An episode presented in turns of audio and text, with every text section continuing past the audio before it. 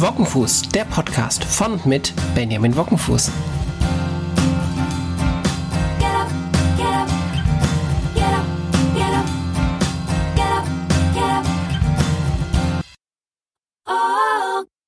Hallo zu einer besonderen Folge, die wir hier heute im Podcast haben.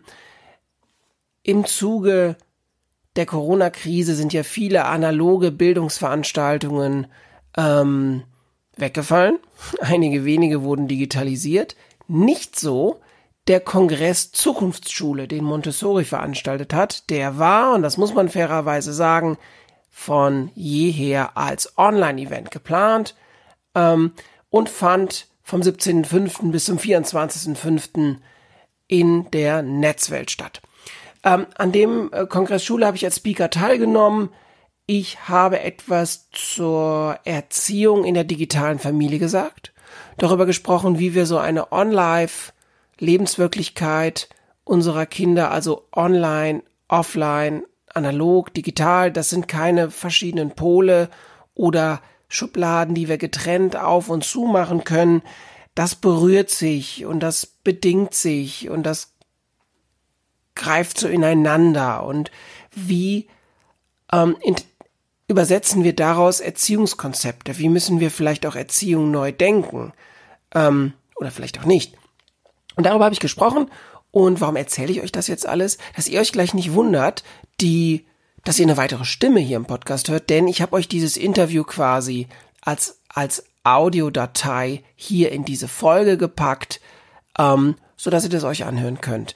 Und äh, gleich wird mich Beate von Montessori ähm, interviewen und ähm, wir werden darüber sprechen, wie sieht Erziehung in der digitalen Familie aus. Ich wünsche euch viel Spaß beim Hören. Herzlich willkommen zum Online-Kongress Ab in die Zukunft für moderne Montessori-Schulen und freie Schulen. Mit dem Online-Kongress bieten wir eine Diskussionsplattform zu den beiden wichtigen Themen Digitalisierung und Nachhaltigkeit. Wir bieten Lösungen an und zeigen Beispiele. Als heutigen Gesprächsgast begrüße ich ganz herzlich Benjamin Bockenfuß. Hallo, herzlich willkommen. Hallo, vielen Dank für die Einladung. Gerne. Benjamin Bockenfuß ist Suchttherapeut und er ist der Projektleiter des Projekts DigiKids. So, das war jetzt die Einleitung. Ich würde Sie bitten, sich dann selbst vorzustellen, ähm, wer sie sind und ähm, ja, vielleicht erstmal das Thema mit äh, dem, dem Suchttherapeuten, dass wir da so, da hätte ich ein paar Fragen und dass wir zu dem Projekt dann anschließend kommen. Sehr gerne. Vielen Dank für die freundliche Einleitung und für die Einladung. Ich freue mich sehr, dass ich heute äh, hier sprechen darf. Also Benjamin Wockenfuß ist mein Name. Ich bin ähm, Suchttherapeut, äh, orientiert an der kognitiven Verhaltenstherapie, bin daneben noch ähm, passionierter Sozialpädagoge und ähm, Social Media Manager. Das Ganze aber nicht so sehr, um ähm, auf diversen Online-Plattformen möglichst skalierend Schuhe zu verkaufen, sondern weil ich glaube, dass digital ein Stück weit Lebensrealität ist und dass es Aufgabe gerade des pädagogisch-sozialen Bereiches ist, ähm, mit gesundem Maß und Mitte der Digitalität zu begegnen. Also wir können das Feld nicht den Unternehmen, den wirtschaftlich orientierten Sozialunternehmen überlassen, sich um Digitalität zu kümmern. Und wir aus der, aus der Bewahrpädagogik ähm, ähm, trauen uns da nicht ran, sondern es braucht äh, gemeinwohlorientierte Antworten, gemeinwohlorientierte Positionen. Und deswegen bin ich sowohl gerne Sozialpädagoge als auch gerne Suchttherapeut und gerne Social Media Manager und Vater auch noch. Und genau. Und das in der Mischung ist, glaube ich, ist, äh, glaube ich, ein ganz guter bunter Blumenstrauß, um auf das Thema Digitalität von Kindern ähm, differenziert zu schauen. Genau. Also so ähm, zum Beginn würde ich gerne mal so die, über die Altersstruktur sprechen. Ähm, was würden Sie denn als Empfehlung aussprechen, ähm, in welcher Altersstufe man die Kinder wirklich ähm, an die digitalen Tools ranlassen sollte und sie wirklich auch äh, ja begleiten sollte. So, also da gibt es nämlich auch unterschiedliche Ansätze. Also aber so aus Ihrer Erfahrung als Therapeut, was Sie dazu sagen würden. Mhm. Ähm, ich würde grundsätzlich damit erstmal vorweg einschreiten, dass kein Kind für eine, fürs Überleben digitale Medien braucht. Kein Kind braucht in der Entwicklung, erst recht nicht in der frühen Kindheit, also vom nullten bis zum sechsten Lebensjahr, braucht digitale Reize, damit es überlebensfähig ist. Was ein Kind braucht, sind kreativ, künstlerisch, musische Reize, soziales Lernen, vertrauensbildendes Lernen, persönlichkeitsstiftende Erlebnisse, das Gefühl von Geborgenheit, das Gefühl von gesehen werden, das Gefühl von ungeteilter Aufmerksamkeit und Kontakt. Ja, ähm, das ist erstmal das Wichtigste vorweg. Ähm, ich, wir arbeiten bei DigiKids, arbeiten wir mit Kindern ab dem vierten Lebensjahr. Das heißt aber nicht, dass ich sage, ab dem vierten Lebensjahr dürfen und sollen und müssen alle Kinder ähm, äh, an digitale Medien herangeführt werden, damit sie äh, im besten Fall für unsere Wirtschaft später besonders nutzbar sind. Ja, ähm, wir haben, wir haben die Statistiken, dass wir wissen, dass unsere heutigen Kita-Kinder zu 70 Prozent Berufe später ausüben werden, die es heute noch gar nicht gibt. Ja, das bringt natürlich uns Pädagogen, uns Therapeuten, uns Eltern in unglaublichen Druck. Wir, wir müssen Kinder auf irgendwas vorbereiten, das wir selber noch gar nicht kennen, wo wir selber noch gar nicht wissen, was da kommen wird. Deswegen halte ich es für den denkbar ähm, schlechten, schlechten Versuch zu sagen, wir brauchen Schablonen. Ein Kind, das fünf Jahre alt ist, darf 20 Minuten das und das und ein Kind, das sieben Jahre sowieso. Das passt nicht, weil jedes Kind auch anders ist. Jedes Individuum geht mit Re medialen Reizen. Da ist es das, egal ob das das Hörspiel, das Bilderbuch ähm, oder die TV-Serie oder das Tablet eben ist. Kinder gehen unterschiedlich, wir Menschen gehen unterschiedlich mit medialen Reizen. Deswegen wäre mein Appell, meine Einladung eher zu sagen, ähm, wir müssen dahin kommen, dass wir vor allen Dingen die pädagogischen Fachkräfte und die Eltern dahin befähigen, wieder Experten für das Kind zu werden. Also nicht irgendwas nachzukochen, was so ein Experte wie der Ben Wockenfuß irgendwie sagt oder irgendjemand anders, sondern dahin zu kommen, was ist so unsere Haltung dabei? Und wenn unsere Haltung ist, und das geht d'accord mit der, mit dem, mit dem sozialen Zusammenleben mit, des Kindes, dass wir vielleicht vor dem achten Lebensjahr überhaupt keine Medien haben dann ist das in Ordnung. Aber klar muss eben sein, dass wenn wir, wenn wir zu Hause eine, eine mediale Kultur schaffen, in der Papa am, ich will jetzt gar nicht die Gender-Schublade aufmachen, ja, aber Papa am Abendsessen zwischen noch die Mails aus dem Büro checkt und Mama noch ganz kurz das Tablet in die Hand drückt, damit äh, gekocht, telefoniert oder sonst was gemacht werden kann. Ich möchte das gar nicht bewerten. Ich bin Vater von drei jungen Kindern. Ich kann jeden verstehen, der die Kinder mal gerne abschalten möchte für zehn Minuten. Ja? Aber uns muss eben klar sein, wenn wir Erwachsenen ähm, digitale Medien so in die Familie eingreifen lassen, dann dürfen wir uns nicht wundern, dass unsere Kinder später Probleme damit haben, die diese medialen Einflüsse differenziert einzuordnen. Deswegen äh, kurze Antwort, ab dem vierten Lebensjahr äh, wissen wir, dass gewisse kognitive Verarbeitungsprozesse angelegt sind. Das heißt aber nicht, dass die Kinder ab dem vierten Lebensjahr alleine mit dem Tablet umgehen können, sondern dann können sie sequenziell, punktuell und begleitet digitale Medien erfahren in einem Setting, das immer eingebettet ist ähm, mit analogen Reizen. Also ich pflücke den digitalen Apfelbaum und dann geht's bitte raus in den Garten oder raus vor die Tür oder es wird ein Apfelbaum gemalt oder, oder im Bilderbuch gesucht, dann brauche ich einen wertvollen analogen Reiz. Das muss, darf, muss eingebettet sein und darf jetzt nicht das Instrument der Wahl sein, um Kinder zu sedieren, um die abzustellen. Genau. Die, die äh, nächste Frage, die mir dann so kommt, das ist die, welche Möglichkeiten gibt es Ihrer Erfahrung nach, ähm, außer mit Verboten mit den Kindern umzugehen, auch die, die Zeitdauer jetzt zu regulieren? Weil es ist ja oftmals schwierig, dann wirklich so den Cut zu machen, zu sagen, ähm, es, es, ist oftmals ähm, ja gar nicht so richtig kontrollierbar, gerade wenn die Kinder dann schon im etwas größeren Alter sind, im Umgang mit ihren äh, Freunden und Freundinnen, die Einflüsse, die von draußen kommen.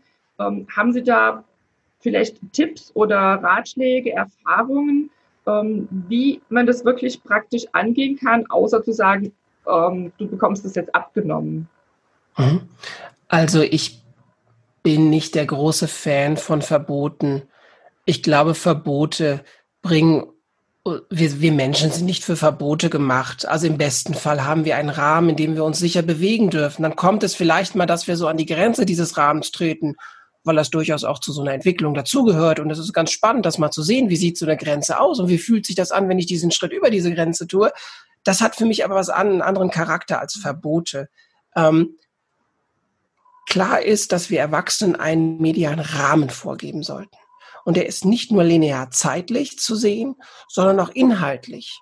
Also ähm, wann darf ich wie lange welches Medium konsumieren?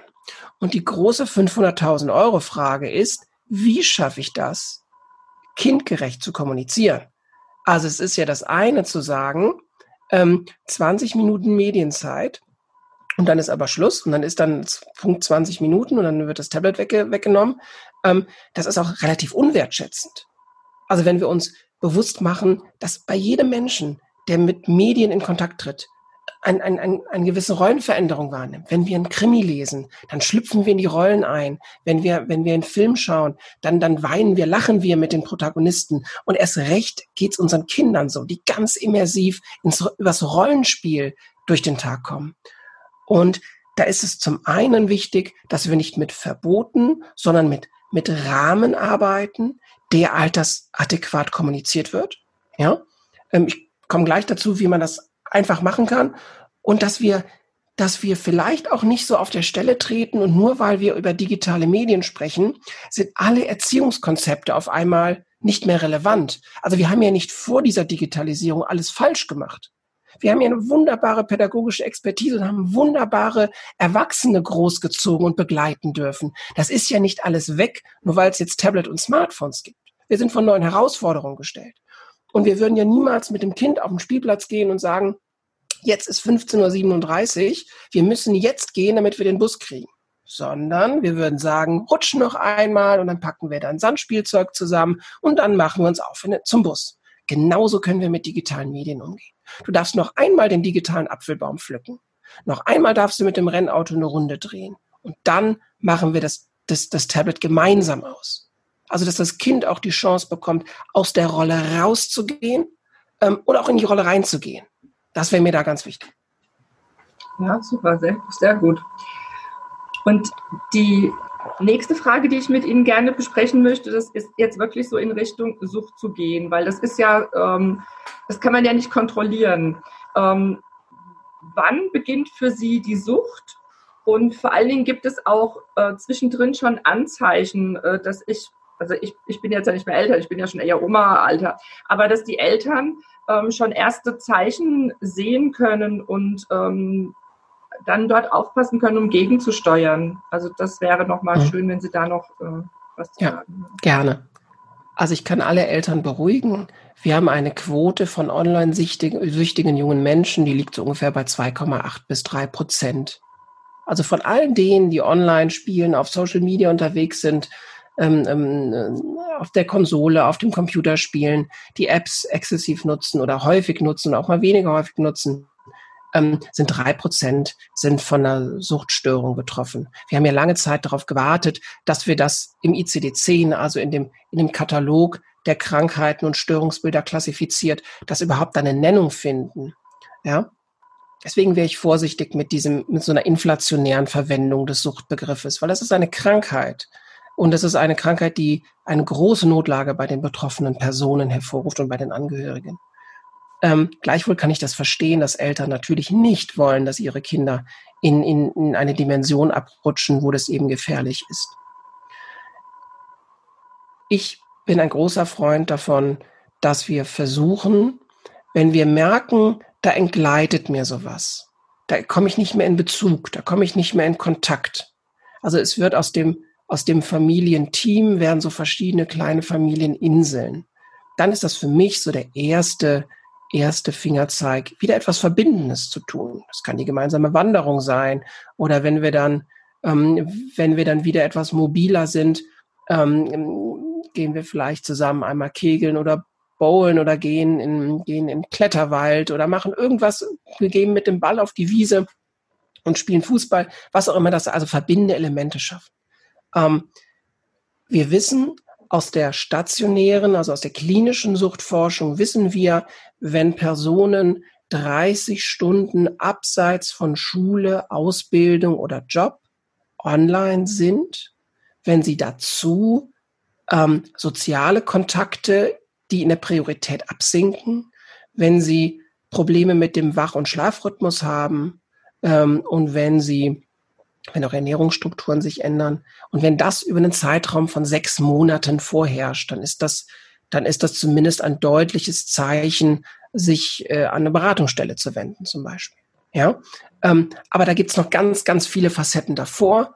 Und die erste Facette ist, ähm, Sie haben das gerade angesprochen, ich bin jetzt eher in der Rolle der Oma und nicht so sehr der Mutter.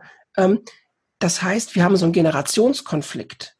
Also bisher haben wir damit, sind wir super damit gefahren, dass die Alten den Jungen gesagt haben, wie wir uns ethisch, moralisch, gesundheitsfördernd verhalten, damit uns kein Mammut, Mammut äh, platt trampelt, dass wir uns am Feuer nicht verbrennen und dass wir das irgendwie hinbekommen in unserer Entwicklung. Das geht jetzt aber im digitalen Klimawandel nicht mehr. So, da sind es eher die Enkelkinder, die den Großmüttern die E-Mail-Adressen und die und dieses Skype-Account einrichten. Ne? Ähm, das heißt, wir haben so, ein, wir haben so eine so, so eine Rolle gemacht, auch gesellschaftskulturell. Deswegen wäre meine ganz große Einladung an alle Erwachsenen: Ihr müsst nicht auf der Social Media jetzt auch euer Mittagessen fotografieren jeden Tag. Ihr müsst nicht die verrückten Tänze machen oder die Spiele spielen. Macht euch nicht zum Kind, aber seid authentisch interessiert an der Lebenswelt des Kindes. Ja? Also gar nicht so sehr das Spiel interessiert mich, aber das Spiel ist Teil der Lebenswelt und deswegen, weil mich mein Kind interessiert, bin ich dafür, habe ich dafür, eine, möchte ich eine Idee davon haben, was mein Kind da macht.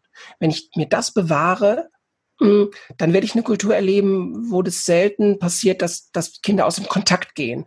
Und wer nicht aus dem Kontakt geht, der kann auch schwerer äh, süchtig werden. Sehr schön. Vielen Dank für diese tolle Ausführung. Dann möchte ich jetzt gerne übergehen zu Ihrem Projekt DigiKids. Äh, mhm. Über dieses Projekt bin ich eigentlich überhaupt ähm, auf Sie aufmerksam geworden und ähm, habe Kontakt mit Ihnen aufgenommen. Ähm, dass Sie uns bitte ein bisschen was erzählen, worum es in diesem Projekt geht, wie Sie als äh, überzeugter Bonner ähm, in, in Hessen dieses Projekt haben. Das haben wir eben im Vorgespräch kurz äh, angesprochen. Ähm, genau, und ähm, ja, was die, oder machen wir erstmal genau, worum es erstmal geht. Mhm. Also bei DigiKids geht es darum, dass wir Digitalkompetenz ähm, Kindern im Kindergartenalter vermitteln. Und weil wir das Thema ernst nehmen, geht es nicht darum, dass die Kinder lernen, äh, super toll mit dem Tablet umzugehen, sondern es geht darum, dass die Kinder Chancen und Grenzen feststellen lernen. Das Tablet kann was, das Tablet kann auch eine ganze Menge nicht. Und ähm, das machen wir ganzheitlich. Also wir arbeiten mit der gesamten Trias, mit den Eltern vor allen Dingen ähm, und auch mit den pädagogischen Fachkräften, mit den äh, Krippen, Kindertagesstätten, Kitas. Und das machen wir vor dem Hintergrund nicht, dass die Kinder alle super programmieren können oder in den MINT-Fächern ganz fit gemacht werden. Das ist schön, wenn das passiert, wenn die da Interesse haben. Uns geht es darum, dass Digitalität ein Stück weit Lebensrealität ist. Und wenn wir Kindern die Möglichkeit geben, das ausgewogen. Wir sprechen da von der digitalen Balance. Also mal ist digital cool und mal ist digital nicht cool. Für beides gibt es gute Gründe. Und das früh zu lernen, da reinzufühlen, wann ist das eine, hat das eine Platz und wann hat das andere Platz. Ähm, das versuchen wir mit Kindern ähm, zu ermitteln, ähm, vermitteln, haben äh, dabei viele äh, Workshops im Angebot, wo wir analog und digital partizipativ miteinander mixen, also mit den Tablets in den Wald gehen, eine Waldcollage digital machen und sie dann analog verschönern. Ähm, das ist so das, was uns bei DigiKids umtreibt und natürlich auch ein Stück weit Entwicklungshilfe, ähm, weil wir, weil wir nicht wollen, dass, äh, dass der Vorschulbereich, der, der Bereich der, der frühen äh, Kindheitspädagogik, dass der komplett blind ist äh, was Digitalität angeht. Aber wir wollen sicherlich nicht, dass die großen Technikunternehmen das für uns übernehmen und das, das, das, das vermitteln, was schön zu vermarkten ist und nicht das, was gut für den Menschen ist. Ähm, es geht auch darum, dass wir sagen, sowas wie Kreativität, sowas wie Aufmerksamkeit und das, das Deep Learning heißt es irgendwie so in der Fachsprache, so würden wir nicht mit Kindern sprechen, aber dieses sich mal 20 Minuten einer Sache widmen, das können wir ganz früh lernen. Also bewusst auch Kreativität ein Stück weit vor Technik schützen. Das schaffen wir mit analogen Inseln, das schaffen wir mit einem spielerischen Wechsel zwischen digital und analog. Je früher wir das vermitteln, desto früher lernen wir, dass das alles gar nicht so schlimm ist mit dem digitalen Klimawandel Und das, das Spoiler jetzt, also wir haben mit vielen Kindern gearbeitet. Kein Kind hat lieber am Tablet gespielt, als in, in der Waldexkursion einen Staudamm gebaut oder auf einen Baum geklettert oder sich schmutzig gemacht. Es ist viel eher das Problem in den Familien, dass die Eltern das vielleicht gar nicht mehr so gut aushalten können, wenn das Kind mal mit einer kaputten Hose oder klitschnass nach Hause kommt. Ja, das ist eher das Problem. Und genau da wollen wir ansetzen mit DigiKids und das machen wir seit 2017. Das macht große Freude und ähm, ja, da hoffen wir, dass das noch weitergeht. Genau. Das ist jetzt die nächste Frage, die jetzt automatisch kommt. Ähm, wer kann von Ihrem Projekt äh, partizipieren? Ähm, wer kann mit Ihnen Kontakt aufnehmen? Ja. Ist das, ist das also, in Hessen lokalisiert? Mhm. Hessen ist unsere Pilotregion. Wir sind aber grundsätzlich sowohl ein digital als auch ein analoges Projekt. Wir sind lange Zeit analog in die Kitas gegangen, haben mit den Kindern gearbeitet. Natürlich, das geht jetzt in der Corona-Krise natürlich nicht. Aber da helfen wir den, den Kindertagesstätten auf dem Weg in die Digitalisierung. Also wie kann ich digitale, soziale pädagogische Prozesse teildigitalisieren oder zumindest digitale Brücken bauen, dass die Kinder nicht komplett aus dem Kontakt gehen und wir später für alle Kinder eine Eingewöhnungsphase, die werden wir eh brauchen, ja, aber dass wir dieses, dieses aus dem sozialen Bezug gerissen werden, so wenig schlimm wie möglich irgendwie gestalten. Daran arbeiten wir gerade. Und da kann sich, kann sich grundsätzlich jede Kita, jeder interessiert, auch jeder ist Elternteil, informieren auf digikids.online haben wir einen kleinen Blog, wo wir uns jeden Monat einem verschiedenen neuen Thema widmen. Wir haben einen Podcast zu dem Thema ähm, und uns gibt es auf den einschlägigen Social Media Kanälen, wo wir zu aktuellen Studien Position beziehen, wo wir Spieletipps mal analoger, mal digitaler Natur äh, kundtun. Das ist so das, wo jeder ranfassen kann. Aber in der Pilotregion Hessen werden wir dann hoffentlich im nächsten Jahr damit starten, dass wir auch die ersten ähm, ErzieherInnen äh, wirklich fortbilden in dem Thema. Genau. Und ist das dann auch geplant, ähm, das auf ganz Deutschland oder weiter noch auszubauen oder ist das jetzt wirklich nur ein hessisches Projekt? Es ist unser Wunsch, das möglichst vielen Menschen zugänglich zu machen. Wir starten in Hessen. Ähm, das ist äh, ein Projekt, das von, das bei der Hessischen Landesstelle für Suchtfragen als Präventionsprojekt angedockt ist, mit Mitteln der Technikerkrankenkasse bezahlt wird. Und da ist die Pilotregion Hessen deswegen auch wichtig, weil wir eben nicht ähm, irgendwie alles für alle sein wollen, sondern uns wirklich, weil es eine sehr sensible Zielgruppe ist, fokussieren erstmal, dass wir bei den Workshops uns auf Hessen konzentrieren. Aber grundsätzlich ist es angestrebt, dass das äh, ein wachsendes Projekt wird, was dann auf verschiedenen Schultern geteilt äh, in, auch in andere Bundesländer kommt. Ja, wunderbar. Ähm, Genau, Sie hatten ja eben schon die, ähm, die Homepage gesagt.